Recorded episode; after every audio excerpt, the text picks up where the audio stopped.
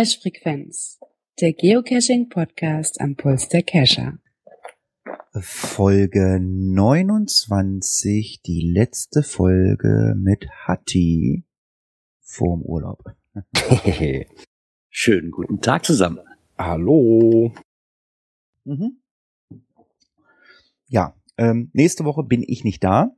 Ich hoffe, dass euch Leni dann unterstützen kann oder unterstützen wird. Sie ähm, ist äh, ab nächste Woche ähm, Obstjüngerin. Sie hat sich endlich dazu entschieden, einen vernünftigen Rechner zu kaufen. Äh, na, nicht entschieden, also Rechner, andere Rechner ist, glaube ich, abgeraucht oder äh, Grafikkarte kaputt. Jo, dann habe ich ja gesagt, ladet ein, wen ihr wollt. Der liebe Klaus, unser Muggel vom letzte Woche. Ich denke mal, wenn Leni Zeit hat, wäre doch mal super, wenn unsere Praktikantin auch mal wieder dazukommt. Genau. Der Muggel, der Klaus von letzter Woche, kann heute leider nicht. Nächste Woche kann er dann vielleicht. Das könnt ihr mit ihm absprechen, weil ich bin nämlich ab Samstag an der Nordsee und zwar Wilhelmshaven, Huxil. Sollte noch irgendeiner der Hörer dort oben sein, so schreibe er mich doch bei Facebook an oder schreibe uns eine E-Mail.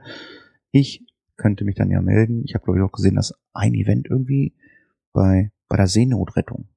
Da gehe ich hin. Mhm. Lass mich mal. Oh, das ist sicherlich interessant. Ja, ich, ich freue mich schon drauf. Jo, also wisst ihr Bescheid. Nächste Woche müssen die beiden hier das alleine rocken. Also RSS-Feed hochladen, auf Phonic alles bearbeiten, schneiden, machen, tun. Ich brauch's nicht machen. Ah, das kriegen wir schon hin. Ja klar, kriegt ihr das hin. So, ähm, jetzt fangen wir mit unseren drei Wörtern an, die ja normalerweise äh, seit letzter Woche der liebe Klaus bearbeitet als Muggel. Ähm, Björn, mach doch mal. Ja, dann fange ich mal mit meinem an. Ich habe mir mal das, den Begriff Attribute rausgesucht. Puh, Attribute. Gerard, weißt du, was es ist? Ich nicht. ähm, ja, komm, ich raten es einfach mal ins Blaue. ja, also ich glaube, ich glaube zumindest hundertprozentig, dass es die Felder sind beim Cachen, wo ich angeben kann, was für ein Gebiet es im Endeffekt ist. Da gibt es noch die kleinen schwarzen Felder im Listing immer daneben, wo man quasi, ob es Dornen bewachsen ist, ob es für Kinder geeignet ist, ob es Rollstuhl geeignet ist, gibt es, glaube ich, auch ein Attribut für. Oder ja, liege ich da falsch? Nein, nein, so ist, ist es. Ja, ja, nein, ist schon richtig. Ähm, muss man ja beim Cache, äh, wenn man ein Listing anlegt, sollte man das halt angeben, damit dann entsprechende Geocacher, die den Cache suchen, auch Bescheid wissen, ähm, was für Attribute eins erwarten hat, ob man klettern muss, ob man schwimmen muss, ob man Gummistiefel braucht, ob man an Lost Place geht, ob es ein Nachtcache ist oder ob es Dorn gibt, ob es Zecken gibt oder ob eine Kuh über die Straße läuft, keine Ahnung. Da gibt es eine ganze Menge Sachen. Leider ist es halt immer so, dass die Attribute nicht immer ganz richtig gesetzt sind. Ich weiß nicht, was für Erfahrungen ihr da habt. Hm, teilweise stimmen sie wirklich nicht überein. Ja, oder werden nicht angepasst, wenn sich da irgendwas geändert hat. Kann ja auch mal sein, jetzt mal abgesehen von Klettern und solchen Sachen, aber wenn sich so von der Umgebung was geändert hat, ja, der nicht angepasst werden oder sagt man auch, ups, was ist da los? Oder auch manchmal gar keine angegeben sind, ja, wo man auch sagt, hm, wäre schön gewesen, wenn da mal ein kleiner Hinweis gewesen wäre. Ja, ich glaube, das ist aber auch schwer zu setzen teilweise. Ne? Wenn ich jetzt mal das Attribut für Dorne nehme, wenn ich den Cache jetzt im Winter auslege und die Vegetation ist halt nicht so wie im Sommer, ja, doof. Ja, klar, äh, keine Frage. Und das ist ja das, was ich meinte. Wenn sich dann in der Umgebung irgendwas geändert hat, wie zum Beispiel mit Dorn, ne, wenn das auf einmal so Dorn bewachsen ist, weil da wieder irgendwelche Brombeeren hochwuchern, ja, dann steht man auf einmal. Und dann sollte das der Owner natürlich mal mit anpassen. Das war wie auf Ansage. Das war eine super geile Brücke. Ich bin ja, ja, ich bin, äh, ich bin so ein bisschen schlampig gewesen nach Essen. Habe ich echt nicht mehr, war ich echt nicht mehr cashen. Ich hatte echt überhaupt keine Zeit. Bin letztes Wochenende losgegangen, habe gesagt, okay, hier ist so eine kleine Wald- und Wiesenrunde oder so nennt die sich. Ähm, ich habe schon seit lange nicht so einen Schrott an Caches gesucht. Das war die, der größte Mist, äh, was es gab. Ähm, ich habe es auch mal in Log relativ human geschrieben, dass man doch wirklich mal überlegen sollte, wenn man den Cache auslegt, wie die Vegetation im Sommer ist. Also ich kam da nicht an die Cache dran. Ich weiß gar nicht, haben, Leute haben die Cache vorher gelockt, also die müssen im Buschmesser dran gewesen sein. Also und ja, wieder so standardmäßig Mikro irgendwo eine Wallerei geworfen. Ich sag, ey, also, aber das, das wird sich, glaube ich, nie ändern. Ja, kommen wir doch mal zu meinem Wort. Ich werfe euch mal das Wort Ghost Lock an den Kopf. Was für Zeug? Geisterlock? Okay. Ja. Ich ja. könnte jetzt darüber nur fachsimpeln, vielleicht, wenn ich jetzt quasi dich eintrage, obwohl du nicht an dem Cache warst. Also würde mir jetzt als erstes einfallen dazu. fast. Ja, das würde ich jetzt auch so mitnehmen. Ja, ne, ich hatte mal gedacht, okay, Mensch, Klaus, also unser Muggel heute nicht da. Ich nehme mal eins, was ihr wahrscheinlich auch nicht kannt, kennt, so ähnlich wie uns äh, Gerard mal ein Dieser Herford-Methode oder was das war, ne? Herforder Methode, ja. Ja, ich habe hier eine Seite aufgerufen und unter Ghostlog steht da ein Logbucheintrag von einem zufälligen Finder. Ah, okay. ja. Das habe ich aber auch schon mal hinter mir, wenn ich ehrlich bin. Es ist jetzt natürlich nicht definiert, es ist natürlich jetzt nicht definiert, äh, ob es ein Geocacher ist, der diesen, der, der dieses Ding gefunden hat, oder ob es äh, so, ähm, ja, es gibt ja so die lustigen äh, Ja, Logs, hier so von der Straßenwacht oder solche ja, ja, Sachen. die Ne? lustigen Logs von der von der Straßenmeisterei oder von der Polizei hier. Wir waren auch am Cache und die loggen online. Wie das genau definiert ist nicht, aber wer mal das Wort Ghost Log hört, ist es ein Logbucheintrag von einem zufälligen Finder. Und was hat Gerard für uns? Ja, ich habe mal ein ganz lustiges Wort, und zwar Sissy Cacher. Hui.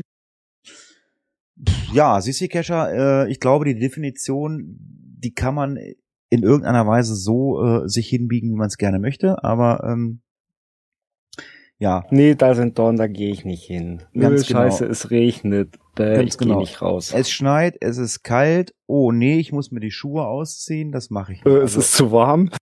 Ganz genau. Äh, nee, der Weg ist mir zu weit. Also quasi alles so irgendwelche Mädchen äh, Aussagen, so, äh, das will ich nicht, das, äh, ähm, also im übertriebenen Sinne gesagt, oh, ich mache mich schmutzig, meine Fingernägel brechen ab oder solche Sachen. Das sind alles so, das bezeichnen wir dann als Sissy-Catcher.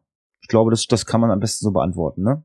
Ja. Ja, genau. Dazu gibt's nämlich auch den passenden Travel-Bug äh, mit rosa und mit Strasssteinchen drauf. Ja, ich habe na, na, das sind keine Glitter. Strass, das sind keine Strasssteinchen. Also ich, also der der Travel Bug war bezahlbar für mich. das sind Imitate. Ja, reicht ja auch. Tja. Jo, kommen wir zu den Kommentaren oder zum Kommentar. Äh, wir haben einen Kommentar bekommen, wenn ich das richtig äh, in Erinnerung habe, und zwar von Markus Gründel. Der hat sich äh, freundlicherweise nochmal dazu bereit erklärt, hat nochmal ein bisschen was zu den GPS-Empfängern erzählt, was wir beim letzten Mal haben, weil ich hatte immer nur so noch diesen Surf-3-Empfänger auf dem Schirm. Das ist mittlerweile schon zehn Jahre her, dass es die Garmin 60 CX und CSX gab, wo diese Chips verbaut wurden. In den neueren Geräten sind Chips eingebaut. Da weiß man nicht so ganz genau, was dort eingebaut ist. Da schweigen die Hersteller drüber. Die Erfahrung, die Markus gemacht hat, dass diese ähm, den Akku schon, und zwar er kann das Gerät zwei Stunden länger nutzen. Und er hat aber keinen Unterschied festgestellt, was die Genauigkeit betrifft. Also ich habe es mehrfach mit anderen Leuten festgestellt. Also ich habe ja gesagt, dass ich ähm, die 600er Reihe verfluche. Ich weiß ja nicht, was bei den 450ern eingebaut ist, aber zumindestens der Empfänger da drin ist, ist meiner Meinung nach genauer. Aber ich glaube, da kann ich wahrscheinlich noch in einem Jahr drüber reden. Ich werde kein Freund der Oregon 600. Ich weiß nicht, wie das jetzt bei der neuen Reihe ist, bei den 700. Aber ich werde mir keins kaufen. Ich meine, ich habe meine Cache auch so gefunden. Wobei, wenn ich so eine, äh, so eine Wald- und Wiesenrunde hatte wie am Wochenende, habe ich DNF gelockt. Ich renne nicht durch äh, Meter 50 hohe Brennnesseln. Das, da hab ich keinen Bock drauf. Da kann dann aber auch das Hatti GPS. ist eine Sissi. Hatti ist eine Sissi. Naja, aber da kann auch dann das, das GPS-Gerät nicht für. Und Markus hat halt die Erfahrung gemacht, dass äh, die Handys wohl Unterschied, äh, Unterschiede haben, zumindest bei den Androiden, dass die, die jüngeren Geräte der Samsung Y-Serie äh, schlechter wie die alten Sony Ericsson X10 sind. Und ähm, ja, er sagt halt einfach, probiert's mal aus. Und wenn da auch neuere Chips verbaut sind, das liegt dann auch meistens daran, dass diese Chips dann auch auf das russische GPS-Empfangssystem GLONASS zurückgreifen. Ja, das war der einzige Kommentar, den man schriftlich lesen kann. Ja, und dann hat uns noch über die Kontaktfunktion auf unserer Seite eine Nachricht vom Andi, dem Badehaubendealer, erreicht. What? Ähm, Wie heißt der? Badehaubendealer? ja, so steht das da drin, als, als seine Was ist E-Mail-Adresse. denn eine Badehaube? Da kennst du nicht mehr diese, diese Badekappen? So, Ach so. Was man früher beim Schwimmen aufsetzen musste, damit keine Haare in, in die Filteranlagen gehen oder was, warum auch immer man das haben musste. Okay. So, ähm, ja, er hört unseren Post Podcast seit einigen Wochen, macht immer Spaß, sehr interessant, findet ihn sehr cool, Dankeschön. Äh, ja, jetzt möchte er auch mal ein paar Zeilen zur letzten Ausgabe senden. Ähm, die Idee, dass wir den Klaus als Muggel dabei hatten, der Geocaching-Begriffe erraten hat, fand er sehr cool. Ähm, ja, dann hatten wir auch letztes Mal das Looking for Cache nochmal kurz drüber gesprochen. Ähm, er nutzt sie selber, findet sie super toll. Hat sie als Free-Version und ja, auch da erfüllt sie alle Anforderungen, die er braucht. Und er meint, äh, ja, dass das so im Prinzip das CGO analog für iOS ist. Tja, wir haben noch ein Pingback bekommen. Ich weiß nicht, ob sich Gerard mit dem Pingback befasst hat, ob er weiß, was das ist. Ey, ganz ehrlich, ich bin jedes Mal fasziniert, wenn ein Pingback kommt und weiß nie, was das sein soll. Ja, dann erkläre ich dir. Pass auf. Ein Pingback ist äh, genauso wie ein Kommentar, nur das taucht nicht bei uns auf. Das taucht lediglich unten auf als Hinweis. Und zwar der liebe Herr Kocherreit hat unseren Podcast gehört. Und zwar ging es um die App Giftköderradar. Ich glaube, die hast sogar du vorgestellt, Gerard, beim letzten Mal. ne? Nee, das war Björn. Björn? Ja. Ja, und wenn äh, jemand direkt den Link der Folge verlinkt, also nicht Cache-Frequenz, sondern den direkten Link äh, verlinkt, also von unserer Seite, da ist dann ja meistens auch der Name, also der Hashtag mit hinter, und das äh, bei sich auf der Seite postet, dann gibt es ein sogenanntes Pingback. Das heißt so ungefähr wie hier wurden wir erwähnt. Und er hat da nochmal so ein bisschen in seinem Blogbeitrag über unser, über uns kurz geschrieben und hat nochmal ein wenig genauer sich mit dieser App auseinandergesetzt. Und das ist ein Pingback. Wenn du das nächste Mal ein Pingback kriegst, das ist kein Pokémon, da kommen wir noch zu, da warten alle drauf. Das ist was anderes, ähm, Gerard. Ja, bin ich schon mal wieder schlauer geworden. Super. Ja, siehst du, genau. Aber du bist ja auch schlauer geworden äh, am letzten Wochenende. Wir kommen nämlich zum Thema Aktuelles aus der Szene.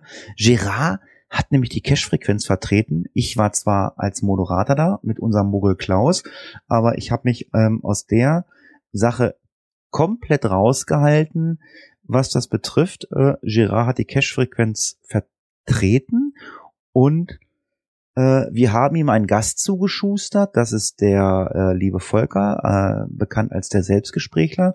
Wenn man sich die erste Folge der Cache-Frequenz anhört, da hört man ja das Ego, was Geocachen geht. Und das ist so das Baby von dem Volker. Wir haben ja hier den kleinen Edgar, das ist nämlich der Cousin von dem äh, Ego.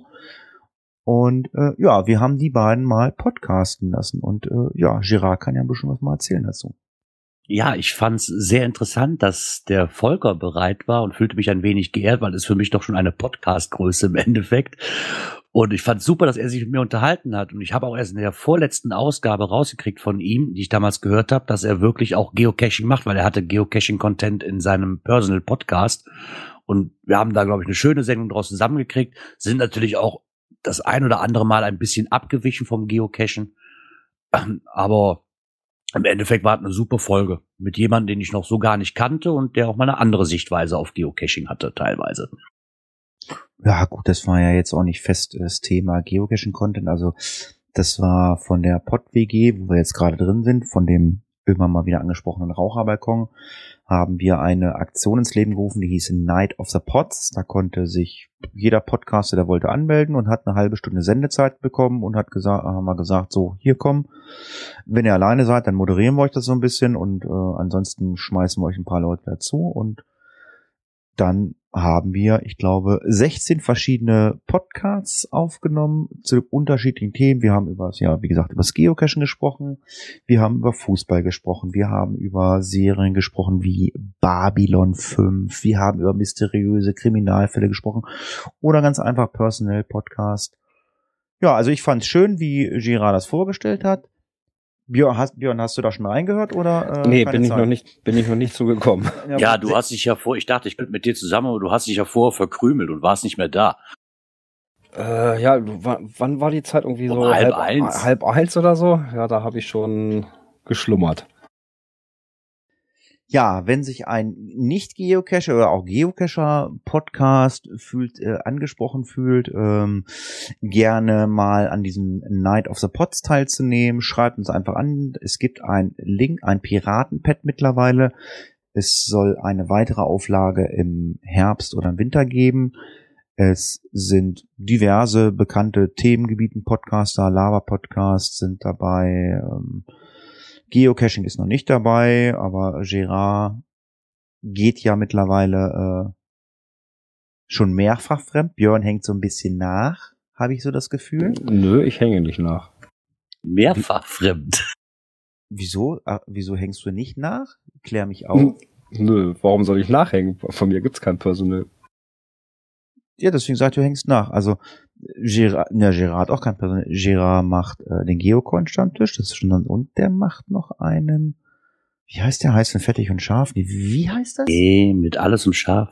Ah, okay. Da können wir mal demnächst drüber berichten, machen wir ein bisschen Werbung für einen Podcast, den er mit dem Gründer des Podcasts Verein macht. Das ist natürlich so eine ganz, ganz hohe, also Gerard hat sich da gleich so oberste Liga der Podcaster ausgesucht. Ich mache mal mit dem Chief Master of the Podcast Verein, den Thorsten Runte, mache ich einen Podcast und ja, können wir dann demnächst machen, aber wir sind ja hier ein Geocaching-Podcast und schweifen halt auch ab und an mal ein bisschen ab. Und Björn war zumindestens im Internet in Estland.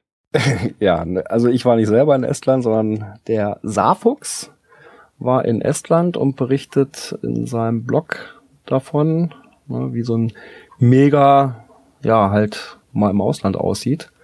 Und da ist so ein Mega doch beschaulicher als hier bei uns. Hat da auch einiges an Bildern mit drin von der Location. Ähm, was da so ein bisschen gefehlt hat, äh, wenn man das so liest, ja, so die Caches drumrum und auch so die, die Lab-Caches, die waren also, wenn man da nicht mit eigenem Fa äh, Fahrzeug unterwegs war, recht schwierig zu erreichen. Ja, und das war nicht ganz so ja, gut. Aber ansonsten auch so von den Bildern her wunderschöne Landschaft. Ich muss gerade, so. ich muss gerade schmunzeln, Entschuldigung, dass ich dabei. Die Cash-Flatulenz, die schreibt gerade im Chat reif, yeah, Pingback beim Saarfuchs. Ja, das da, dazu muss der Saarfuchs uns aber auch erwähnen, dann gibt's einen Pingback. äh, Gerard, ich hatte unterbrochen, Entschuldigung. Ja, ich habe, wir haben uns beim Geocoin-Stammtisch, weil das hatte natürlich auch mit Eventcoins zu tun, haben uns auch über dieses ähm, Mega in Estland unterhalten. Und es muss super gut gewesen sein. Wir hatten zu dem Zeitpunkt ähm, jemanden da, der das Maskottchen spielt vom Groundspeak. Und wer da ein bisschen nachhören möchte, kann sich gerne noch den Geocoin-Stammtisch, die vorletzte Folge, anhören. Da wird ein bisschen über das Mega in Estland aus Besuchersicht gesprochen. War Guido im Kostüm? Nee, Guido, Guido war es nicht. Guido war aber auch da. Und ich weiß. Vor der Aufnahme hat er so ein bisschen erzählt, aber er muss danach wieder weg. Ich bin, ich hoffe, dass ich ihn noch mal kriege, damit er ein bisschen mehr darüber berichten kann. Es muss ihm aber sehr, sehr gut gefallen haben. Also zwar klein, aber fein im Endeffekt sagt er, das war eine unheimlich schöne Location, war das. Die Leute waren alle super nett. Im Endeffekt das Ganze drumherum, auch mit den Cash, die da waren, muss also ein sehr, sehr gut gelungenes Event gewesen sein. Was spricht man für eine Sprache eigentlich in Estland? Äh, es Estisch? Estlandnesisch? Was spricht man Nee, da? Estnisch, glaube ich, heißt das, ne? Estnisch? Keine Ahnung. Ich gehe mal von. Estisch? Es Estisch? nee, kein Tisch. Da steht, im Netz steht Esstisch. Ah, siehste. Ja, wenn du das N wegnimmst, heißt es Esstisch. Und machst du aus dem N, ja, super. Leg das N nicht auf ja, die Seite. Himmel, Ne? Herrgott nicht. Ich weiß es doch nicht. Was ich auch nicht wusste, äh, da habe ich mir auch noch nie Gedanken drüber gemacht. Seit 2008 cache ich. Und es gibt einen Beitrag ähm, im Geocaching Baden-Württemberg, wenn er mir die Seite mal aufmachen würde. Ach nee, das ist das gar nicht, was ich meinte. Äh, das kommt noch später. Das habe ich bald verwechselt, weil das hat nämlich auch was mit grenzübergreifend zu tun.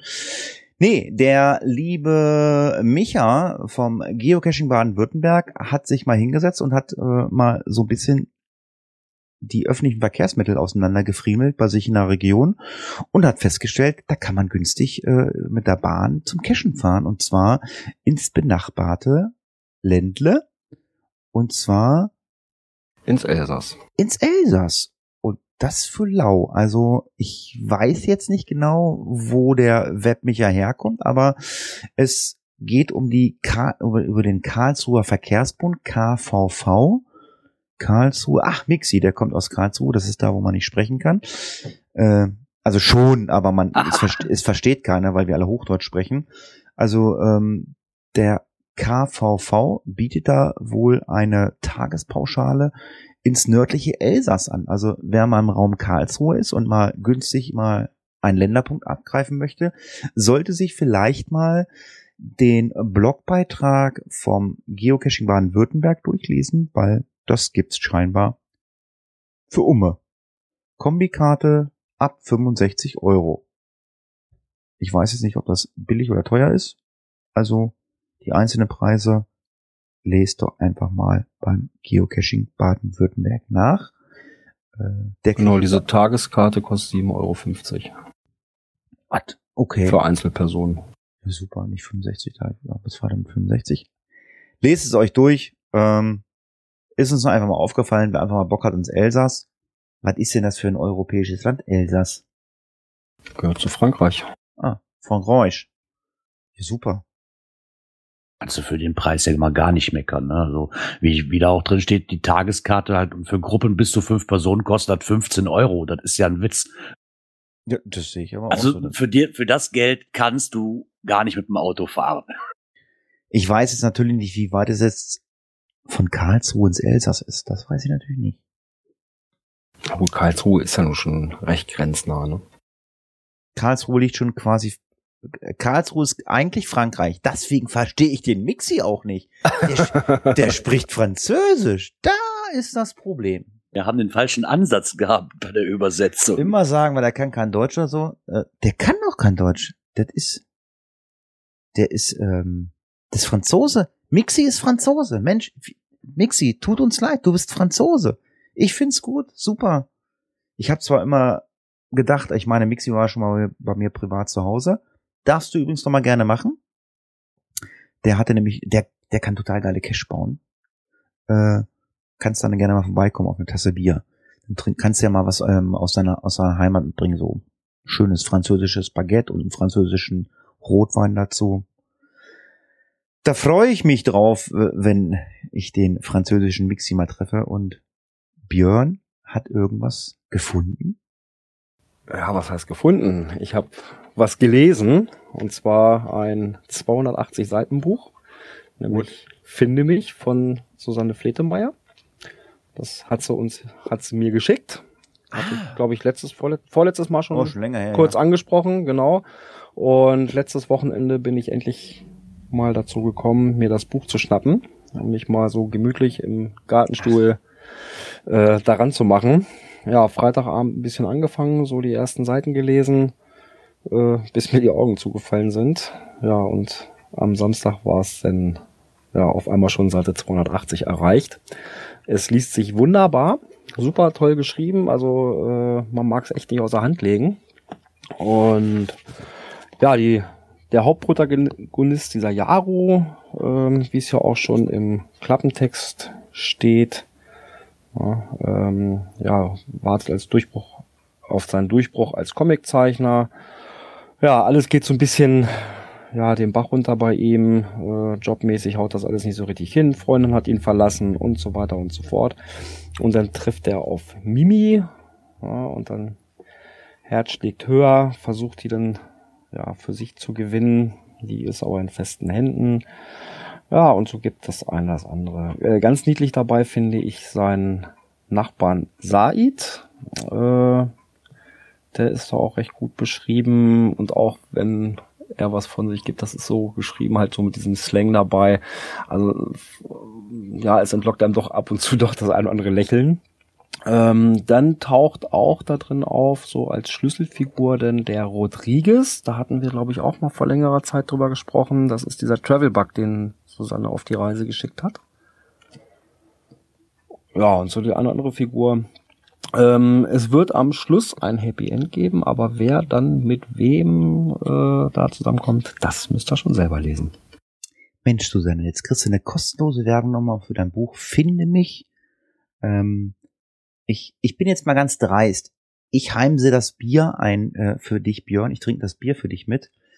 Ähm, Susanne, guck mal in deinem Kalender nach. Ich bin am 6. August so zwischen 10 und 12 in Hannover am Hauptbahnhof und wir gehen in den neuen Escape Room. Der ist in der Nähe vom Bahnhof. Ähm, und ich kann dir sagen, es ist noch ein Platz frei kommst einfach mit, steckst ein paar Taler ein, ich glaube, das kostet dich 15 Euro und dann kannst du mit uns, äh, mit ein paar Freunden, mit mir und ein paar Geocachern, gehen wir in den Escape Room rein und hinterher gehen wir noch was essen, was trinken, beziehungsweise wir waren pfiffig, wir waren nämlich letztes Jahr auch da, es ist Maschseefest und dann trinken wir vielleicht, nicht, trinken wir vielleicht so ein bisschen Lütchelage. Also Susanne, wenn du Zeit hast, 6. August, ich bin in Hannover, erst Escape Room, kommst einfach mit und danach geht's aufs Maschseefest. Ja, finde mich, Link gibt's bei uns im Beitrag bei Amazon und jetzt geht es weiter mit Zeugs, was ich nicht brauche. Das hat auch Björn gefunden. Aber nee. Ach so, ja, klar, die neue Mission GC. Es gibt drei neue Souvenirs, wie halt Juhu. immer so im, im August. Äh, geht, glaube ich, jetzt schon 30. 31. Juli los. Äh, da gibt es das erste Souvenir zu ergattern. Dann Mitte August und dann nochmal Ende August. So, Wofür? Was muss ich tun? Ja, da wird's dann nochmal eine Nachricht geben von Groundspeak. Ähm, auch das hat der liebe Geocaching Baden-Württemberg in seinem Blog nochmal erwähnt. Also da werden dann ähm, ja nochmal Missionen mit irgendwelchen verschlüsselten Sachen äh, rausgeschickt. Ne, also verschlüsselte Nachrichten.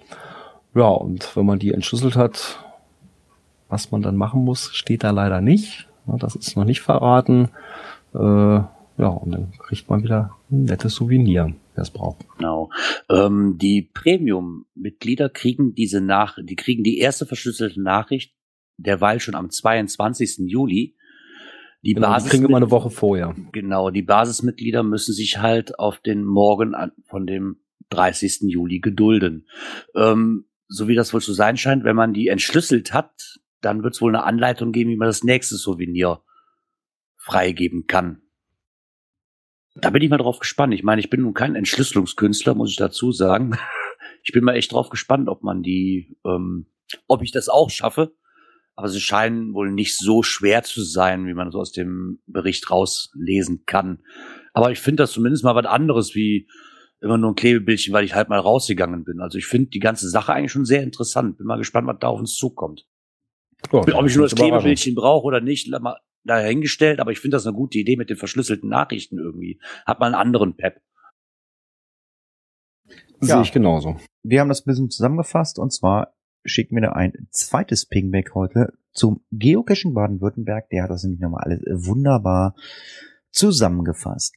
Ja, ich habe, ich glaube, gestern eine Nachricht über den Facebook Messenger bekommen und zwar ging es auch um das Thema Souvenirs und ich muss sagen, ich habe mir da noch nie Gedanken gemacht und es ist mir noch nie aufgefallen, weil ich blende meine Souvenirs aus. Ich meine, wenn man die ausblendet, die sind so grau unterlegt.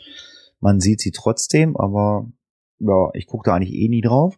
Aber heute habe ich mal drauf geguckt, weil es hat nämlich jemand bei Facebook geschrieben oder hat sich mehr oder weniger darüber ähm, so ein bisschen aufgeregt und hat gesagt, dass man die neuen Souvenirs ja gar nicht bei den ganzen Souvenirs findet, weil die Souvenirs völlig willkürlich unsortiert äh, im Profil sind.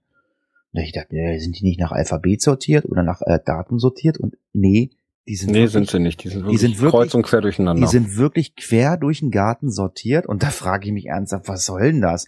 Also, ähm, da musst du ja echt dein Souvenir suchen, wenn du sagst so, hm, habe ich jetzt den schon, da schon, bla bla bla. Ich möchte mir gerade mal das neue Souvenir angucken. Ich meine mittlerweile, keine Ahnung, es gibt ja wahrscheinlich Leute, die haben schon 50, 60 oder 100 äh, Souvenirs. Das ist natürlich dann irgendwie traurig oder schade, dass es da nicht so richtig wirklich mal ein Konzept oder eine Reihenfolge gibt. Also du weißt es scheinbar, Björn, dir ist es aufgefallen, aber hat es dich gestört? Bisher nicht. Also mich störte das ungemein, muss ich sagen. Ich hätte zumindest erwartet, dass entweder die Reihenfolge so aussieht, dass mir das letzte als erstes angezeigt wird oder das erste als erstes angezeigt wird, was ich hatte. Oder nach Datum sortiert ist, oder wie du gerade eben schon sagtest, Alphabet. Ich fand das sowas von unübersichtlich und weiß nicht, was das für einen Sinn haben soll. Das kann man schöner machen, denke ich mir mal. Ja, zumal auf dieser Übersichtsseite ja auch nur so ein, so ein Mini-Ding ist. Äh, erst wenn du draufklickst, siehst du das eigentliche Souvenir. Das ist ja, ein bisschen für, schade. Richtig, für mich ist das halt so, dass bei mir schon dann die Bundesländer, ich wollte mal gucken, welche Bundesländer ich noch nicht habe. Und klar, was bietet sich an, natürlich die Souvenirs nachzuscrollen. Aber wenn die Bundesländer zwischen allen anderen Souvenirs irgendwo hin und her schwappen, ist das echt umständlich.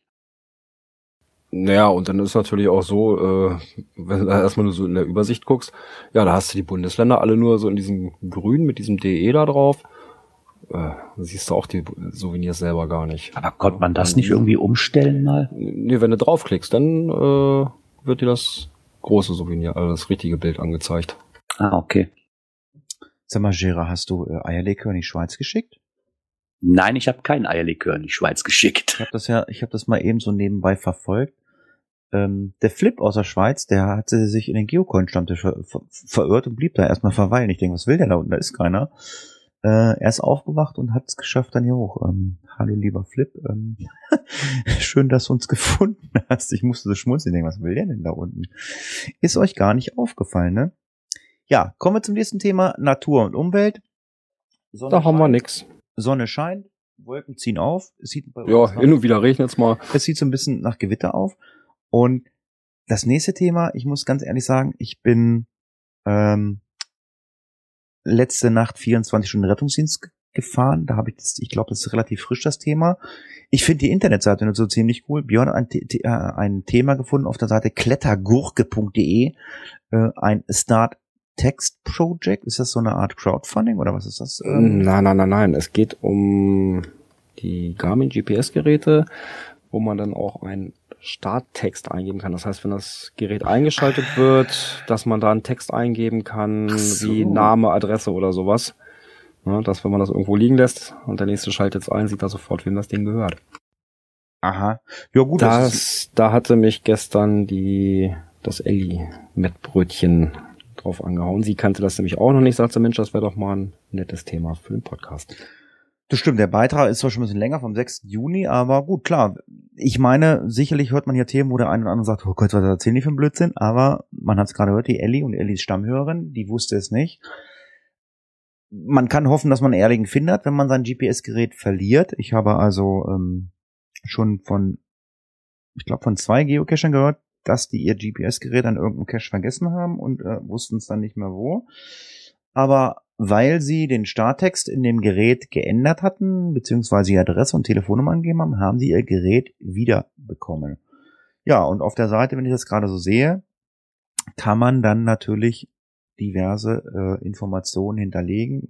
Im Endeffekt reicht der Name oder die Handynummer, dass sich der äh, ehrliche Finder, muss man dazu sagen, natürlich melden kann.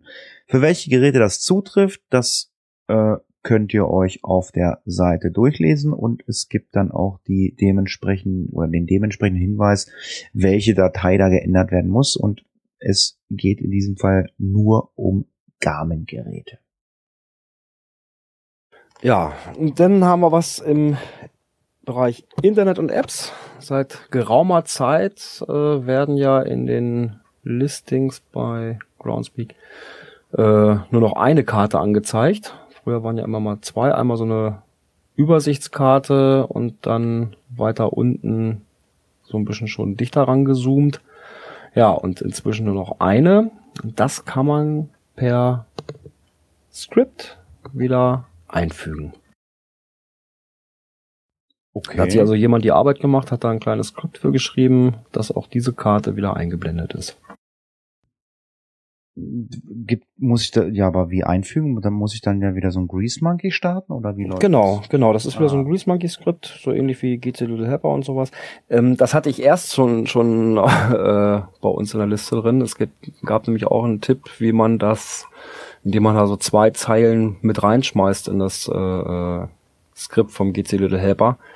Äh, aber jetzt hier gibt es ein separates Skript und das ist natürlich viel einfacher. Jo, super. Und letztens haben wir darüber berichtet, äh, dass Flops tolle Karten vom Bildschirm verschwunden sind, weil es da wohl irgendwelche Urheberrechtsprobleme gab. Und jetzt geht das Ganze nach vorne mit GPX-Dateien. Ja, mittlerweile haben die wohl ähm, ein bisschen aufgerüstet und man kann GPX-Dateien hochladen. Ähm, da hat mich der Schlissimo draufgebracht. Ich, wie gesagt, ich kannte Flops Karte, bis wo wir letztes Mal berichtet haben, noch gar nicht. Muss aber sagen, ich glaube, die Option, also so als Übersicht finde ich das eigentlich sehr angenehm. Ich weiß, viele Leute machen das auch mit GSAK, aber Leute, die halt kein GSAK benutzen, weil es ihnen doch teilweise zu hoch kompliziert ist, so wie mir mittlerweile, muss ich sagen, finde ich das eine super Idee. Ich kann direkt gucken wegen Abstandskonflikt normalerweise oder kann mir dann auch selber ähm, Sachen markieren. Bin da eigentlich sehr von überzeugt von dieser Karte. Auch gerade mit der GPX-Datei hat natürlich schon schön, schön die Vorteile, dass ich mich auf einer Karte gucken kann, ohne dass ich jetzt immer über diese Groundspeak-Seite gehen muss. Klar, da geht das natürlich auch. Ne? Ja, ich kann es immer wieder sagen, Flops tolle Karten. Sie sind echt super. Ja, danke für das Thema. So, wir kommen zum nächsten Thema, Coins, Pins und Token. Und das erste Thema ist mein Thema. Und eigentlich habe ich so ein bisschen ein schlechtes Gewissen bei diesem Thema, weil ich bin in diesem Thema nicht drinne und ich hätte dieses Thema gar nicht reingenommen, wenn man mich nicht auf eine bestimmte Situation aufmerksam gemacht hätte. Ich weiß nicht, habt ihr dieses Thema auch am Montag besprochen? Ähm, war das jetzt nicht sogar schon, ich glaube, hatten das Montag oder letzte Woche hatten wir das Thema sogar, glaube ich schon. Okay, aber ähm, ja, da es mich persönlich betroffen hat oder auch ein Teil von mir oder von äh, Bekannten. Es geht um das Thema geschenkte Coins. Soll man die verkaufen? Ja oder nein? Was ist passiert? Äh, wir machen, wir reden jetzt nicht um heißen Brei drumrum. Äh, ich hatte einen anderen Podcast, das war der Cash Podcast, und da äh, haben wir Coins äh, auf den Markt geschmissen. Und der Designer, mein ehemaliger Podcast-Kollege, der Micha und ich, wir hatten jeweils eine AE, sprich es gab 30 AEs. Und wir haben uns im Vorfeld zusammengesetzt und haben gesagt, Mensch, dem möchte ich gerne eine AE schenken, dem möchte ich gerne eine AE schenken, weil ich, der hat mir was Gutes getan, der hat was für einen Podcast getan, oder ich bin einfach so gut mit dem befreundet und der ist Corner, der freut sich einfach darüber. Und irgendwann bekam ich dann vor, vor einer Woche oder anderthalb Wochen bekam ich dann von Person, ich nenne mal von Mr. X eine Nachricht, Sag mal, hast du gesehen, dass äh, entsprechende Person, ich meine, gut, ich nenne ihn jetzt hier nicht beim Namen, aber die meisten wissen es, weil er hat sich selber bei Facebook geoutet, das war aber seine eigene Entscheidung, äh, seine AE verkauft hat. Ich sage, nee, habe ich nicht gesehen. Und es dauert da keine halbe Stunde und dann ploppten diverse Nachrichten bei mir bei Facebook auf, ah, was ist denn das für einer und bla und hü und dort. Ich sage, äh, Leute, ich find's traurig, ich find's schade, dass jemand eine AE verkauft, wenn ich ihm schenke. Ich habe mir Gedanken gemacht, warum ich ihm die Coin geschenkt habe. Ich habe ihm das angeschrieben, dass ich das nicht gut finde und habe ihm, hab ihm auch gesagt, dass das viele andere auch nicht gut finden, weil ähm, bei 30 AEs beziehungsweise bei 10 AEs mache ich mir natürlich im Vorfeld Gedanken, Du möchtest irgendwie keinen enttäuschen. Ich meine, wir können es jetzt hier auch nennen. Ich meine, Björn hat auch eine und Gerard hat auch eine ich mag euch zwar nicht, aber ich muss ja mit euch podcasten.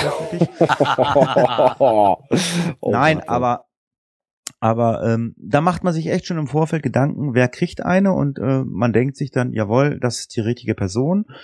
Und wenn ich dann höre, ja, ich höre sofort auf mit Coins und äh, verkaufe alles und krieg dann als Ausrede, naja, ich habe mir vorher nicht überlegt, wie man das macht äh, und habe dann einfach gesagt, okay, bevor ich das jetzt im Podcast raushaue, ich schreibe es mal bei Facebook raus und da habe ich, äh, ich habe irgendwas losgetreten. Ich weiß nicht, wie die Coiner ticken, Gerard.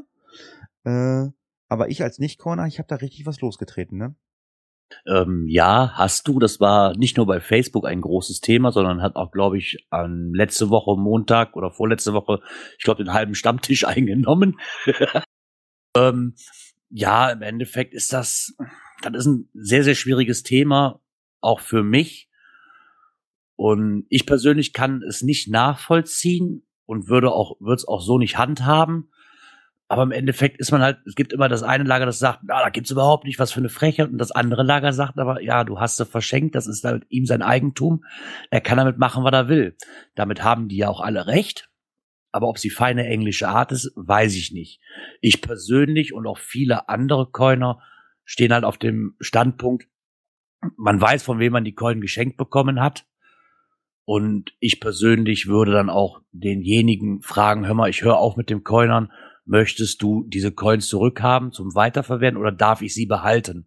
Weil selbst wenn ich aufhöre, bleiben die Geschenke trotzdem hier, weil ich damit halt andere Sachen verbinde, wie nur dieses Altmetall dann. Ne? Das sind halt persönliche Hintergründe, warum man die dann ja. hier stehen lässt wie gesagt, also ich habe, also ich, ich hätte es nie mitbekommen, wenn nicht irgendwelche Leute äh, irgendwelche Coins beobachtet hätten. Man hat es halt durch den Transfer gesehen. Ich hätte das nie mitbekommen. Ich meine, weil das Thema vom Cash Podcast, das ist Geschichte, das ist leider vorbei. Ich meine, deswegen haben wir jetzt dieses Projekt oder ich habe jetzt dieses Projekt und freue mich, dass das so gut läuft. Und ich muss dazu sagen, ich habe mir da keine Gedanken gemacht, aber ich habe mir dann halt mal so ein bisschen so Inspiration geholt, was denn die Leute schreiben. Und was ich jetzt so gelesen habe im Netz, muss ich sagen, ja, also was du gerade auch gesagt hast, wenn jemand sagt, ich höre auf zu sammeln, hier, ich habe diese Coin von dir bekommen, ich gebe sie dir zurück. Das haben ganz viele geschrieben, haben gesagt, hier, pass mal auf, das ist nett, bla bla bla. Die anderen Leute haben auch gesagt, haben gesagt, okay, ich verkaufe alles, was ich gekauft habe, aber die habe ich geschenkt bekommen, das mache ich nicht.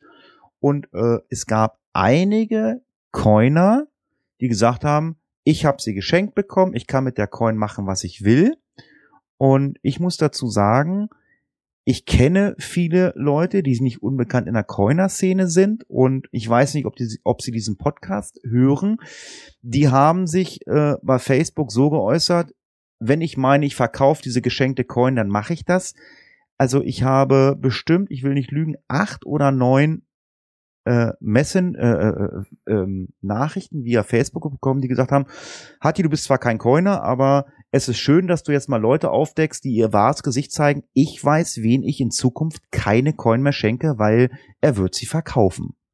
Ich weiß nicht, wie du das siehst, Gerard. Also ich weiß von Leuten, die gesagt haben, also, und das sind keine unbekannten Leute, die mich angeschrieben haben, die gesagt haben, oh, der und der würde sie dann verschenken, wenn er sie los wird, äh, äh verkaufen. Also ich weiß nicht, wie du das siehst. Und ähm, also, liebe Coiner, nicht böse sein, wenn ihr irgendeine Coin nicht bekommt. Denkt mal drüber nach, was ihr bei Facebook schreibt. Ich meine, sie haben ja rechtlich gesehen, haben sie ja recht. Ne? Also es geht hier nicht ums Recht, es geht hier einfach, es geht, ich sag mal, es geht hier um gesunden Menschenverstand. Ja, genau, das ist das ja. Das ist die Sache, was ich da, ob ich damit rechtlich im Klaren bin oder ob ich einfach, ich weiß nicht, wie ich das ausdrücken soll. Oder ob ich dann einfach nur undankbar bin und dann sage, nee, die will ich nicht mehr, ich verkaufe es einfach weiter. Und weil in dem Moment ist es Geldschacherei und nichts anderes. Ja, und im Prinzip auch so ein bisschen eine Beleidigung dem gegenüber, der sie verschenkt hat. Genau, ich habe hier einige geschenkte Coins in den Regalen drin. Und klar, damit könnte ich Kohle machen, gar kein Thema. Das ist wahrscheinlich mehr wert wie alle anderen Coins, die ich habe. Aber die, das käme nicht in Frage, weil ich, ich verbinde damit neben dem Coiner noch was anderes mit. Also die Freundschaften, die sich entwickelt haben. Und nicht nur dieses blanke Metall. Aber wie gesagt, das, das gibt in, den, in der Coiner-Szene diese und dieses Lager. Und das wird sich auch nicht ändern. Die ja, beharren auf ihre Meinung. Auch sagen. Genau, geht das ist genauso wie Cashen mit GPS oder mit Smartphone. Ja, geht, geht genau mir genauso. Ich, ich habe auch einige aktivierte Coins, die ich gerade äh, verkaufe. Ich habe hier diverse Coins liegen, von nicht unbekannten äh, Coinern und ähm, die bleiben hier beziehungsweise stehen bei mir in einem ähm, Geocoin-Kollektor und ja, wie du schon sagst, ich, ich halte mich aus der Geschichte raus. Ich habe zwar äh, Facebook-Nachrichten bekommen, die gesagt haben, auch oh, schön, dass du dann mal so einen Beitrag gemacht hast. Jetzt haben ja mal einige Leute ihr wahres Gesicht gezeigt bei Facebook. Dann werde ich denen in, in, äh, in Zukunft nichts mehr schenken. Es gibt jetzt so ein bisschen was aus dem Chat. Ähm, er hat es doch nicht mit Gewinnabsicht verkauft. Das lasse ich mal im Raum stehen. Äh, die meisten Leute, die ihre Coins verkaufen, verkaufen ihre Coins mit Gewinnabsicht. Die Erfahrung habe ich gemacht. Wenn jetzt einer selbst. sagt, selbst und wenn jetzt einer sagt, nee, habe ich nicht gemacht, ich habe jetzt nur für die AE 20 Euro bezahlt, sorry, ich glaube das nicht. Ich und es ist mir auch äh, wirklich völlig egal. Ich hätte es nie gesehen. Ich weiß nur, dass sich ganz viele Leute darüber aufgeregt haben, die gesagt haben, oh, ich hätte ja gern so eine AE, wir kennen uns schon so lange, hatte ich sage, na gut, ich habe es dem und dem geschenkt, na okay, ich bin mit dem befreundet, aber wenn die jetzt sowas sehen und sagen, so, pass mal auf, äh, hättest sie mir gegeben, da wäre sie am richtigen Platz gewesen und ich sage dann im Nachhinein, ja, ich hätte sie dir mal gegeben, dann würde sie wahrscheinlich bei dir im Regal oder in irgendeinem Geocoin-Kollektor stehen und ähm, ja, aber wie du schon sagst, die ticken alle, manche Leute ticken ein bisschen so, ein bisschen so und ähm, ich habe daraus gelernt, ähm, ich weiß nicht, ob es in Zukunft mal eine Cache-Frequenz äh, äh, Geocoin geben wird. Ich würde es mir wünschen. Äh, wie wir das finanzieren oder wie wir das verwirklichen, weiß ich nicht. Aber ich glaube, diesmal würde ich mir zehnmal überlegen, wem ich die AE gebe. Weil ich glaube, den Leuten, also die neun anderen, denen ich sie gegeben habe, äh, hoffe ich, ich kann denen vertrauen. Äh, ansonsten, mir ist es wirklich persönlich egal. Aber Leute, ihr müsst wissen, äh, man beobachtet euch und wenn da so ein Ding über den Tisch geht, äh, das kriegt man rucki zucki mit und ja, ich weiß es nicht. Ich will auch das Thema jetzt auch beenden und ähm, die Fragestellung ist einfach, äh, um das Ganze mal äh, äh, nochmal ähm, zu fokussieren, verschenkt man, äh, äh, verkauft man eine geschenkte Coin, ja oder nein, gibt man sie zurück oder behält man sie und verkauft seine anderen Coins? Das ist einfach die Frage. Aber für alle Leute, die Coins kauf, kaufen wollen, gibt's auch eine Möglichkeit am 11. März. Und zwar in Melsungen bekommt wieder das Coin Festival 4.0 seine Neuauflage.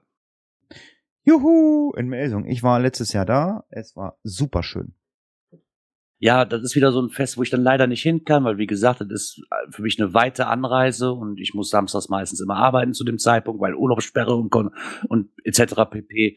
Deswegen ist mir das letztes Jahr schon durch die Lappen gegangen und ich ärgere mich schon wieder, dass es mir jetzt dieses nächstes Jahr wieder durch die Lappen gehen wird, sehr wahrscheinlich. Ja, okay, 11. März. Also ich fahre hin. Ich bin, wie gesagt, ich habe ja, gut, das gesagt, ist bei dir vor der Haustür, ne? Nicht weit, ja. Also wie gesagt, ähm, es ist nicht weit von mir. Ja, Melsung, ja, ist nicht ganz so weit. Ähm, 11. März. Also ich werde auf jeden Fall hinfahren. Ich bin wie gesagt kein Coiner. Ich, ich fahre zu solchen Sachen äh, hin, um, um Leute zu treffen. Ich krieg dann auch echt manchmal, bei, ich habe auch eine Meldung, ich kriege eine Coin zugesteckt und ähm, das weiß ich dann wirklich zu schätzen und sage, okay, die habe ich geschenkt bekommen und die geht nicht über den Tisch. Ja, und es gibt was Neues aus dem Hause der Kings Gerard. Richtig. Gestern noch im Skript mit Fragezeichen versehen. Heute kam die Auflösung. Oder kurz nachdem ich das reingefügt habe, kam schon die Auflösung. Und zwar gibt es drei neue Skulls. Die Mechanik mit einer 155er Auflage, grau gehalten. Dann eine Landmark mit 145er Auflage. Ein bisschen mit grün und blau drin. Und die, Sat die Satanik mit einer 135er Auflage mit Glow-Effekt ähm, wird es zu kaufen geben, jetzt am Wochenende schon auf dem Megafon 5 Event und des Weiteren noch in Koblenz. Wo? Das heißt doch gar nicht Megafon. Doch, heißt Megafon 5. Nee, das heißt doch anders, haben wir ja alle bei Facebook gesehen. Ach so, ja. ja, äh, warum wir grinsen, äh, das ist ex äh, explicit, ähm, aber wer es bei Facebook gesehen hat, man hat äh, von dem Phone das N bisschen in eine andere Richtung äh, fokussiert und dann kann man das anders aussprechen. Dann kam ein Explicit-Wort raus. Dann kommt genau. ein Explicit-Wort. Ja, ja, ganz genau. Ja, Skulls, äh, ist dann Ende oder kommen dann immer noch welche? Ähm, ich denke mir, da kommen noch einige. Ich hatte für den Geocoin-Stammtisch eine Mitteilung bekommen, wie viel Codes dafür registriert worden sind und nach den jetzigen Auflagen wird da noch einiges kommen, denke ich mir mal. Apropos Kings und apropos Coins. Was machen denn unsere Pins? Ja, der Daniel ist wohl, glaube ich, wieder aus dem Urlaub zurück. Juhu. Und nach dem Megafon-Wochenende werden wir uns des Weiteren zusammensetzen. Genau. Und die Pins werden nicht verschenkt. Jeder Pin kostet 500 Euro. So. Dann könnt ihr euch nicht überlegen, ob ihr es verkauft. Nein. Ne? Oder? Finde ich ein bisschen billig. Eben. Ganz genau. Ja, zum Thema Events. Ich hatte vorhin irgendwas im Chat gelesen, irgendwas über ein äh, Event in, ich glaube, Magdeburg. Äh, wenn da einer noch was möchte zu was sagen, äh, schreibt er bitte einen Link da mal rein schnell. Das wird wahrscheinlich das, ist das, das Megafon, Megafon 5, ja.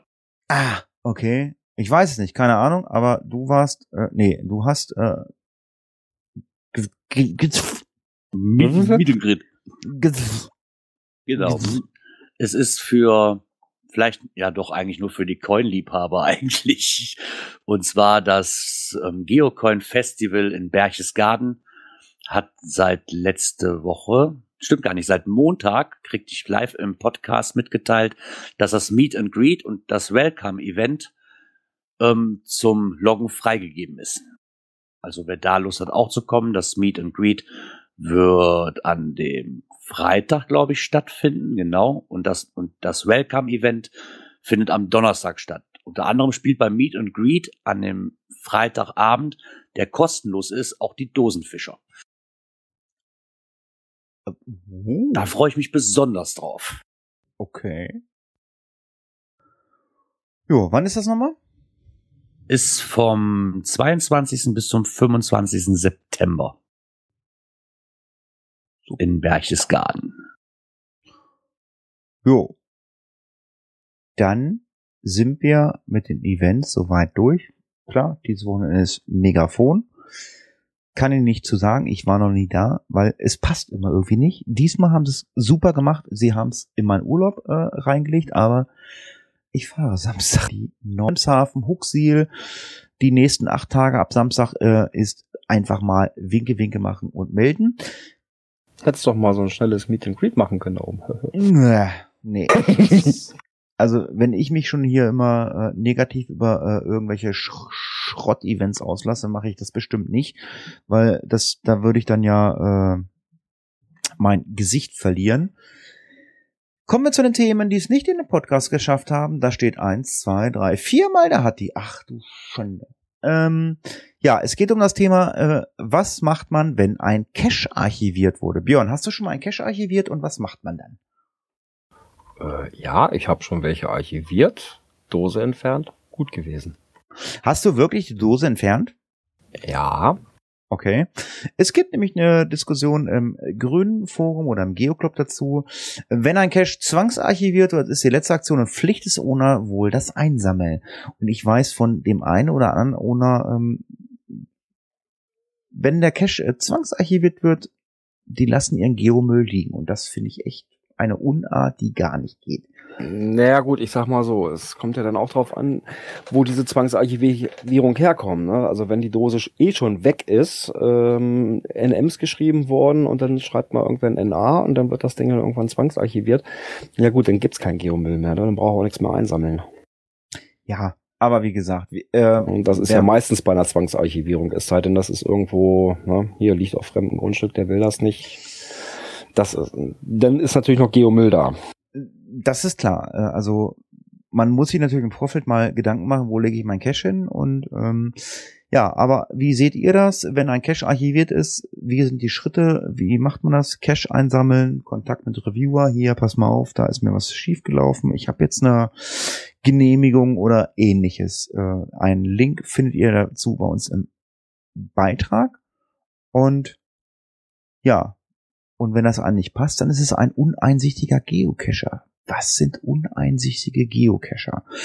Das sind äh, Cacher, mh, das, das sprechen wir, glaube ich, noch äh, die nächsten äh, vier, fünf Jahren, wenn wir so lange podcasten. Es geht um das Thema, wann soll ich ein Geocache legen? Irgendwer hat mal immer gesagt, so die Hausnummer, suche immer 500 Dosen und dann kannst du einen Cache legen. Oder mach dir einfach erstmal Gedanken. Und dazu gibt es einen Beitrag im Geocaching-Forum. Und da möchte jemand, äh, ja, die, ich nenne sie mal die Newbies eingrenzen oder eindämmen und zu sagen, hey, passt mal auf, das, was ihr da legt, das ist nicht richtig, das macht man so und so und äh, es gibt natürlich dann äh, sogenannte uneinsichtige Geocacher, die sagen, "Nö, das ist mir doch egal, ich knall das jetzt einfach dahin. Der Cachebehälter ist jetzt eine Kaugummidose oder nur irgendein so Drahtgeflecht zusammengeklöppelt und ob das Privateigentum ist, interessiert mich auch nicht. Ich weiß nicht, wie ihr beide das seht. Ja, die Diskussion an für sich, ich glaube, die ist schon so alt wie das Cashen selber, habe ich irgendwie Mhm. das Gefühl. Ne? Ähm, klar kann man darüber diskutieren, über diese Grenzen, ab wann ich einen Geocache legen darf. Nur ich habe hier auch viele Cache im Umkreis, die haben, glaube ich, äh, erst zwei gefunden und beschränken sich rein aufs Legen. Muss dazu aber sagen, es sind echt perfekte Dosen. Also super ausgetüftelte Spielereien, die seines, die seinesgleichen suchen. Klar, die, die Kehrmedaille wird es wahrscheinlich auch geben. Ne? Aber Was hast du denn für Möglichkeiten, die davon abzuhalten? Ich glaube, die Reviewer haben da eigentlich gar keine Möglichkeit für. Oder fast sehr, sehr eingeschränkt. Na gut, wenn es Privatgrundstück ist, dann dann schon. Wenn dann äh, ein Cacher sagt, pass mal auf, das liegt auf Privatgrundstück, NA, das archivieren sie oder deaktivieren sie. Aber ich Ich wollte dich nie unterbrechen, Björn. Aber ich glaube, da sind die Beschwerden auch teilweise unterschiedlich. Der eine, für den einen ist eine Rotzdose was anderes wie für einen anderen. Ne? Also du bezeichnest, sage ich mal, würde ich jetzt mal behaupten, ähm, diese Filmdöschen als Rotze, was sie meines Erachtens nachher auch sind, aber andere finden die vielleicht toll. Also ja, wobei und im Endeffekt diese Pfundzahl kann man auch nicht als, als Maßstab setzen, weil ich sag mal, wenn einer auch 500 Pfunde hat und hat 500 Tüdeldosen äh, an der Leitplanke gefunden, was wird er legen? Eine Tüdeldose an der Leitplanke. So, und wenn einer nur 30, 40, 50 Caches gemacht hat und die waren wirklich alle super toll und durchdacht und so weiter, auch der wird sich dann entsprechend Gedanken machen und was Vernünftiges legen. Ja, das ist ja da, was ich letztes Mal auch schon ein paar Mal hier erwähnt habe, ist, dass ich ähm, am Anfang der Cacher-Zeit zu 99,9 Prozent Filmdöschen hatte und ich bin, glaube ich, über ein Jahr davon ausgegangen, dass es Filmdöschen die offiziellen Geocache-Behälter sind. Genau, so sieht es nämlich aus. Wahnsinn mal. ja, so kommt es einem zumindest vor. Es gab nichts anderes außer Filmdosen im Endeffekt. Ja. Na, logisch, Ja, die passen auch überall hin. Ne? So. Ja, meine ersten Dosen, die ich gefunden habe, waren auch alle, fast alles Filmdosen. Ja. Ja, um mal das Ganze mal zusammenzufassen, Leute, wenn ihr Cache archiviert oder archiviert werden müssen, dann sammelt euren Geomüll ein und nicht, dass da es noch hinterher Stress gibt. Weil wir müssen immer unser Hobby verteidigen oder gut dastehen und ja, meistens machen wir das mit irgendwelchen Zito-Events und das muss ja nicht sein, wenn der Geomüll da liegen bleibt. Ja, Gerard, wie weit wohnst du von der holländischen Grenze weg? Ich kann fast rüberspucken. Jetzt ja, Kilometer? Äh, sechs, sieben. Okay. Ähm, wenn du ein Cache legen würdest, wo die äh, Final-Dose bei dir, ich sag mal, einen Kilometer von der Grenze liegt, was glaubst du, wenn du das Fragezeichen nach, ich glaube, Holland ist bei dir, ne? Genau, Holland. Oder sagt, oder sagt man Niederlande? Ich sag Holland, auch wenn es Niederlande heißt. Also, ja. wir reden von dem Land, was nicht bei der Europameisterschaft dabei war. also, wenn Brasilien? Richtig, Australien. Nein, wenn das Fragezeichen in Holland liegt und der Cache in Deutschland liegt, was für eine Provinz oder was für ein Land muss man angeben? Bei einem Mystery. Reden von Das, das ist eine gute Frage. Ich persönlich würde jetzt drauf tippen auf Holland oder Niederlande. Dann in ja, dem würde Fall. ich auch sagen, Weil da, wo da das der- Fragezeichen ist. Weil da der offizielle Startpunkt dann irgendwo doch zu sein scheint. Ganz genau, es gab eine Diskussion im Grünen Forum. Da, wo das Fragezeichen liegt, ist auch das Land oder die Provinz anzugeben. In diesem Fall wäre es dann bei dir Holland äh, und die Dose liegt in Deutschland. Völlig egal, aber beim, also es geht darum, wenn du das Cache-Listing anlegst, musst du definitiv dann auch angeben, dass der Cache in Holland liegt. Ich dann ist doch rein theoretisch der holländische Reviewer für mich zuständig, oder? Eigentlich ja. Aber Ja. wenn wir, wenn wir das Ganze jetzt mal nach Deutschland übertragen, ich wohne ja an der hessischen Grenze, wenn ich jetzt ein Mystery Cache in Deutschland lege, also das Final in äh, äh, Deutschland. In Niedersachsen. in, in Niedersachsen, Niedersachsen ist Deutschland, genau wenn ich ein in den Niedersachsen lege und das Fragezeichen aber über die äh, Landesgrenzen nach Hessen äh, richte, dann muss ich im Listing Hessen angeben und dann ist auch in diesem Fall der hessische Reviewer für mich zuständig, nicht der aus Niedersachsen. Und da, also ich, ich podcaste schon so lange, aber dieses Thema hatte ich noch nie. Also und ähm, da gibt's einen Link zu, den könnt ihr mal äh, durchforsten. Da gibt's dann auch ähm, die Information, dass er dann Kontakt mit einer Review hatte, ganz nett und freundlich. Aber wie gesagt, da wo das Fragezeichen liegt, fiktiv, das Land, die Provinz ist anzugeben. So ist es, definitiv. Und ja, wir wollten es einfach mal ansprechen und kommen zum nächsten Thema. Und das Dem das- neuen heißen Scheiß. ich das ist so das geil. letzte, das ist das letzte Thema. Ich hätte es, äh, oder ich würde es mal anfangen. Ähm, wir haben gespielt Mansi, wir haben gespielt Ingress, wir haben gespielt Scyther, wir haben gespielt Flagstack und seit neuestem spielen ganz, ganz viele Geocacher Pokémon, äh, Pokémon Go. Ein äh, Augmented Reality Game. Ich habe gestern äh, Björn Girard gefragt, wer spielt. Björn hat die falsche Android-Version auf seinem Ding sie drauf, kann also nicht mitreden. Girard ist ähm, Apfel-User, glaube ich, ne? Richtig. Ich habe seit gestern auch im offiziellen App Store. Ich auch und seit gestern gibt es Pokémon Go. Ich denke mal, das wird in naher Zukunft ja jetzt mal ein bisschen ähm, Gesabbel über dieses äh, über diese App sein. Mm, Ich bin ja auch mal für neue Sachen zu haben. Ich habe die ganzen angesprochenen Augmented Reality Spiele gespielt. Ich weiß nicht, wie das bei euch ist, ob ihr das äh, habt. Äh, hat Anna Ingress gespielt, Flagstack, Mansi, ich weiß nicht, Nee. was an. Nee, Gar nicht. Flexdeck gar nicht, habe ich erst hier durch kennengelernt eigentlich. Man, Mansi habe ich mal versucht, kam damit gar nicht zurecht. Äh, ja, und dieses Pokémon Go jetzt, ja mal drauf, klar, man muss ja mal gucken, worüber die sich alle unterhalten. Aber das ist ja das ganze Netz mittlerweile voll. Seit ewigen Wochen schon, die das vor über irgendeinen anderen Account gekriegt haben. Da, da, da, da ist ja bei Twitter, ich glaube, der Haupthashtag mittlerweile. Äh, ja, also es gab halt einen Bericht im Fernsehen. Ähm, Pokémon Go ist mehr gesucht bei Google als das Wort Sex. Oh mein Ja. Gott. Ich muss sagen, ich habe es auch angefangen zu spielen. Es ist relativ ähnlich wie Ingress, hat den großen Vorteil, es ist in Deutsch. Es verstehen die Kids, weil meine Tochter ist 14, die spielt's auch. Und wenn ich meiner Tochter Ingress zeige, garantiere ich, das schmeißt sie nach fünf Minuten weg. Dann bin ich der Meinung, dass ähm, die Pokémon-Programmierer eine unwahrscheinlich gute Marketingfirma haben. Du kommst um keine Nachrichtensendung rum, um kein Magazin, um keine Zeitung kommst du drum rum. Überall sprechen alle von Pokémon Go. Oder? Ja, das aber doch das Schöne. Das könnten wir uns doch zu Nütze machen, dass mittlerweile alle noch über Pokémon Go sprechen, die mit ihrem Handy durch die Gegend laufen und diese Pokémon sammeln. Und die Geocacher interessiert momentan einfach die Welt der Medien nicht mehr.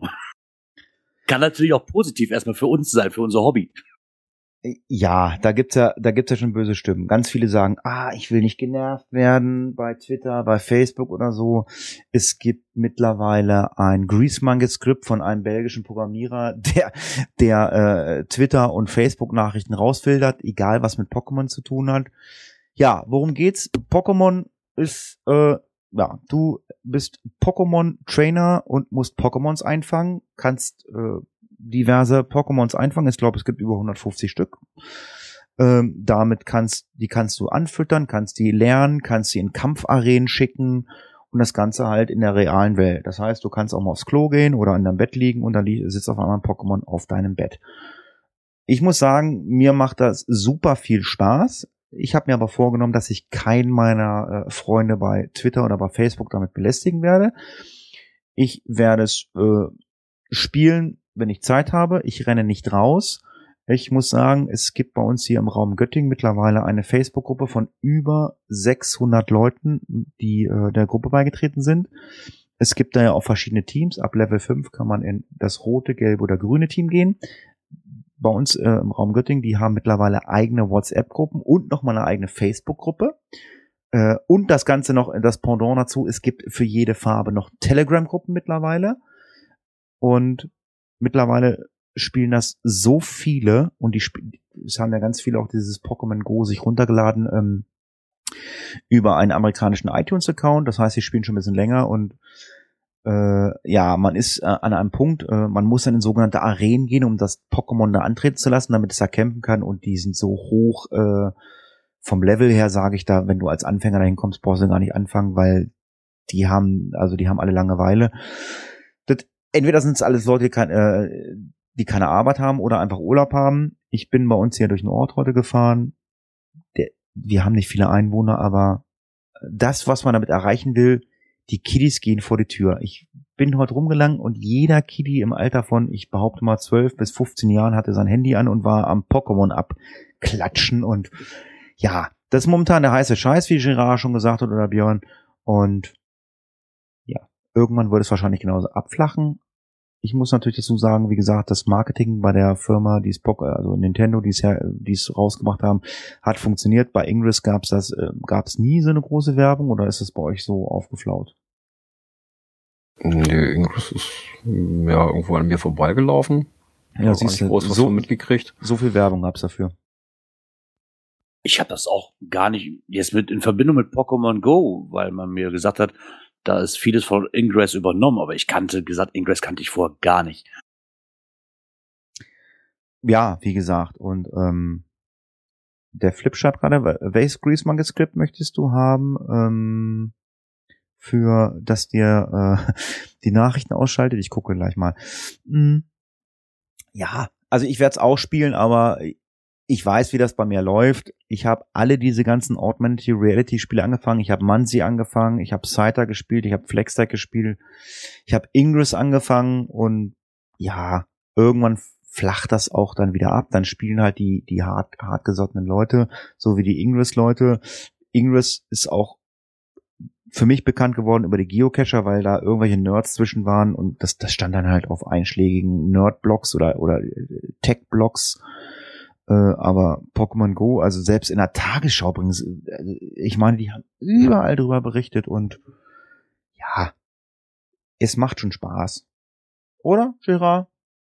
bis jetzt ist es ein lustiger Zeitvertreib, ja, aber ob das jetzt wirklich ein Spiel ist, weil viele sagen, es ist sowas wie Geocaching, nee, bitte gar, gar nicht. Nein, im Endeffekt, nicht. Ne, Es also ist das als gleiche. lustigen Zeitvertreib würde ich sagen, ja, aber ob ich jetzt ewig dabei bleibe, na, mag ich mal bezweifeln für mich. Es ist das gleiche Prinzip wie Ingress. Du musst halt irgendwie Sachen einsammeln und musst dann halt irgendwie kämpfen. Bei Ingress musst du halt irgendwelche Resonatoren machen, damit dann die Portale funktionieren und so. Und du musst halt deine Pokémons in die Arenen schicken. Also vom Spielprinzip ist es völlig das gleiche. Und ja, sie kriegen einfach damit mehr Leute, weil die Kiddies es halt einfach spielen. Und ich, ich habe, also ich habe es heute schön mal Facebook geschrieben. Ähm, ich kenne noch, ich, ich kenne noch die Zeiten, wo ich Klingelstreich gemacht habe und Gartentüren ausgehängt habe und, und ich kenne auch einen Bolzplatz und ich kenne auch noch Gummitwist und Hinkelkästchen. Die Kiddies kennen heute nur, ich lege mir, ich lege mir aufs Sofa, gucke Netflix, Amazon, habe ein Handy, dann ein Tablet und, und mein Laptop. Das kennen die Kiddies und jetzt gehen sie raus. Also so schlecht kann das nicht sein. Oder? Ich denke mal, bleibt mal abzuwarten, wie sich das Ganze entwickelt. Ne? Ob das jetzt wirklich nur ein Hype ist, weil es jetzt gerade neu ist, oder ob man, ob da man da im Jahr immer noch von redet. Ja, wird die Zeit zeigen. Denke ich mir auch. Hat, hat Potenzial, bin ich von überzeugt, ja, aber es gab viele Sachen, die Potenzial hatten und einfach eingeschlafen sind. Ja, aber momentan jage ich noch ein paar Pokémons.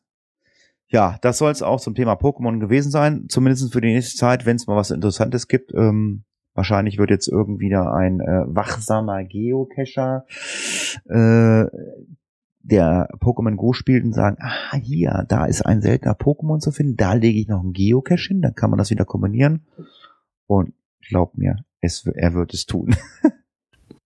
Daran habe ich noch ja nicht gedacht. Ja, es wird Oh. pass es wird ja, es gibt ich kenne mich gar nicht aus, also ich bin nicht also ich ich ich komme nicht aus der Zeit der Pokémon äh, Freaks oder so, aber es gibt wohl Wasser Pokémons und die man in die Nähe von Wasser legt und garantiere ich dir, wenn irgendwo irgendwo ein kleiner See ist und da liegt noch kein Cache oder noch noch Platz, dann legt er eine Dose hin und nennt das dann so wie dieser Wasser Pokémon heißt und sagt, also hier äh, kann man den öfter mal einfangen.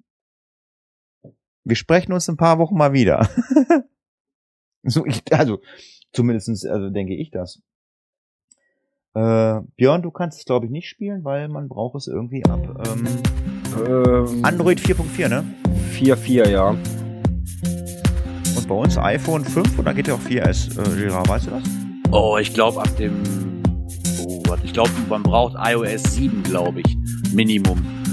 Okay. Ja, sind wir am Ende. Ich schneide jetzt den Podcast ein bisschen. Nebenher jage ich ein paar Pokémons. Ich möchte noch mal kurz ein bisschen Self-Plugging machen für den Geocoin-Stammtisch. Und zwar haben wir letzte Woche äh, zwei Gäste dabei gehabt, die sich schön über das Event am Meer, ah, nicht Event am Meer, oh Gott, über das GCHN Sommerfest unterhalten haben. Wer da noch ein paar Informationen zu möchte, hört doch einfach mal rein in der letzten Folge, war sehr, sehr interessant. Und verabschiede mich bei den Live-Hörern und an den Konservenhörern und freue mich, dass ihr nächste Woche vielleicht wieder dabei seid. Ja, nächste Woche, Donnerstag, 21. Juli, sind wir wieder ab 19 Uhr für euch da. Bis dahin, tschüss. Das Ganze ohne Hatti. Tschüss. Wiedersehen.